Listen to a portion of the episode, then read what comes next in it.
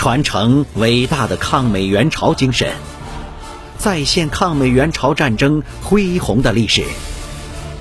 您收听到的是由银针观澜播讲的《较量：伟大的抗美援朝战争》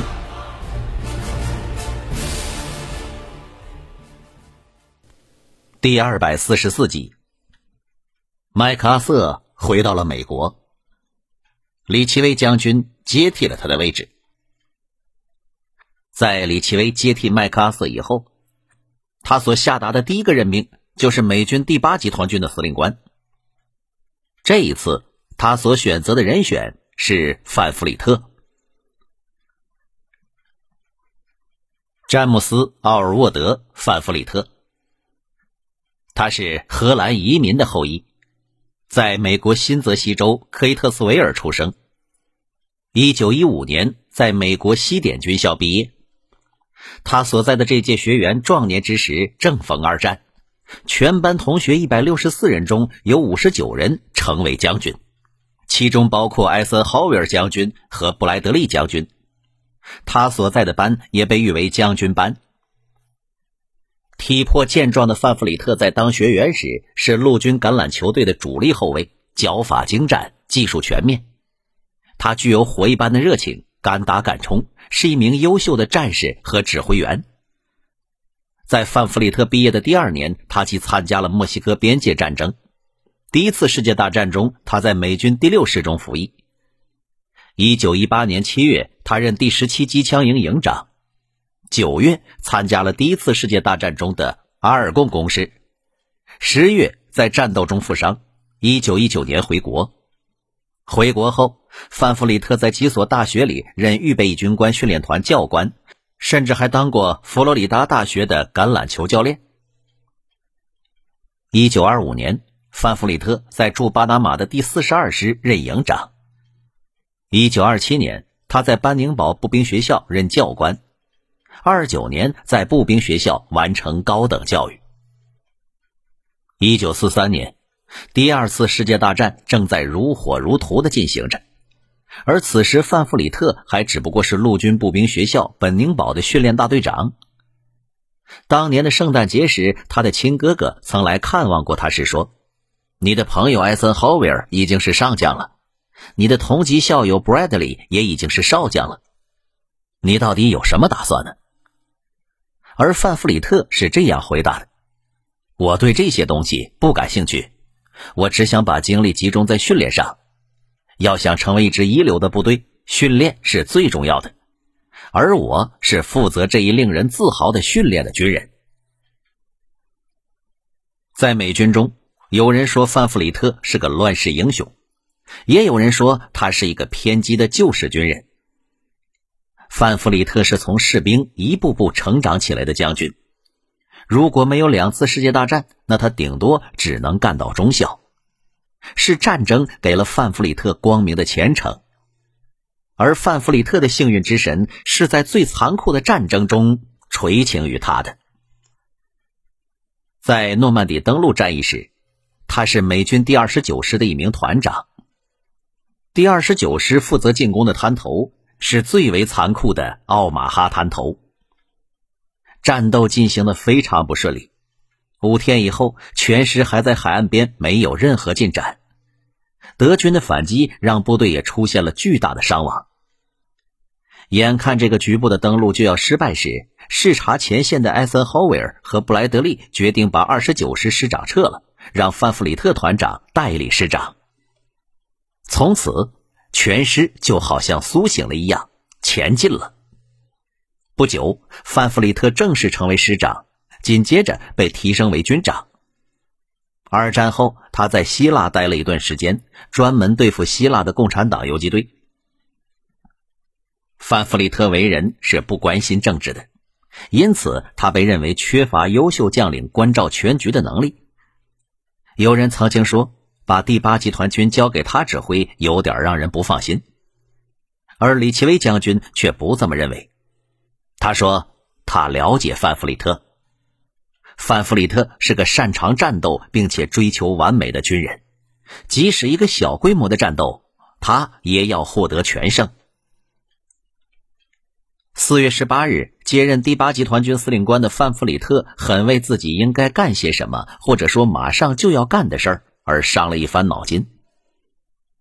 中国军队的反击作战的迹象已经十分明显了，美军很清楚，但是他们并不知道中国军队将在什么时间和地点开始反击，是主动出击，还是就在既有的阵地内等待中国军队的攻击呢？范弗里特认为，即使建立防御阵地，志愿军也要攻击。那么，在这种情况下，建立防御阵地不但起不到坚固的防御作用，这在士兵的心理上也会起到不良的影响。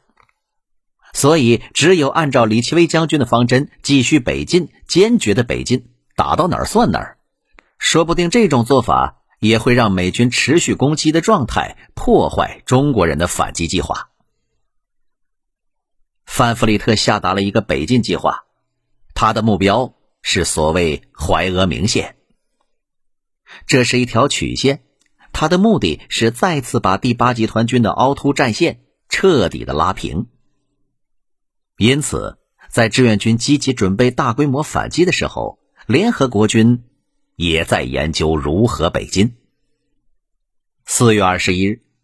北进的联合国军部队在志愿军和人民军第一线部队的节节阻击之下，被遏制于开城、长团、高浪浦里、三串里、芝浦里、文惠里、华川、杨口、圆通里、赶城一线。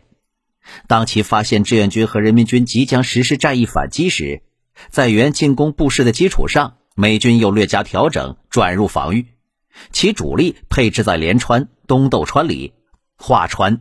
知村里地府内，企图扼守汶山、连川、芝浦里、桦川、杨口、圆通里、赶城地区，并在议政府至春川建立第二道防御地带，在水源至元州建立第三道防御地带。美军第一军指挥三个师令两个旅防守汶山、高阳、古南山、富平里地带，第一线为南朝鲜第一师赴南朝鲜青年团展开于开城。汶山、连康里地区，美军第三师欠一个团赴英军第二十九旅菲律宾营展开于连安里、麻田里、三串里地区；美军第二十五师赴土耳其旅展开于连川及芝浦里以西古南山地区；美军第三师第十五团为预备队，位于议政府；美军第九军指挥三个师另一个旅防守汉滩川、清平川。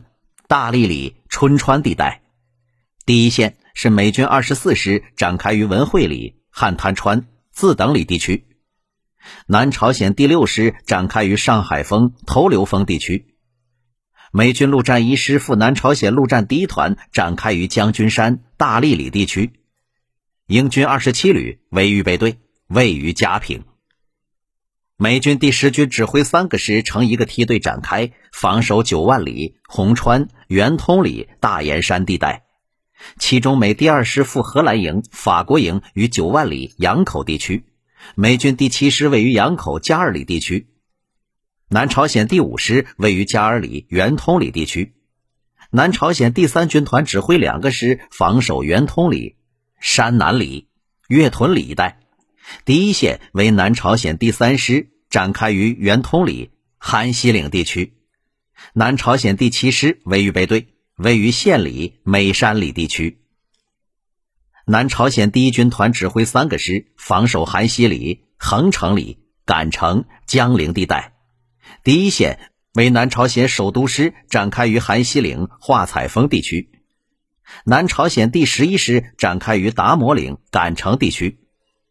南朝鲜第九师为预备队。位于江陵地区，陆战一师空降幺八七团，南朝鲜第二师为美军第八集团军预备队，分别置于春川、水源、元州。至一九五一年四月二十二日白天，西线联合国军以一部分兵力继续向铁原、金华方向进攻，向所谓的怀俄明线推进，其主力已全部转为防御态势。您刚才收听到的是由银针观澜制作播讲的《较量：伟大的抗美援朝战争》，欢迎继续订阅关注。关注银针观澜主页和公众号，闻历史风云，观人世沧桑。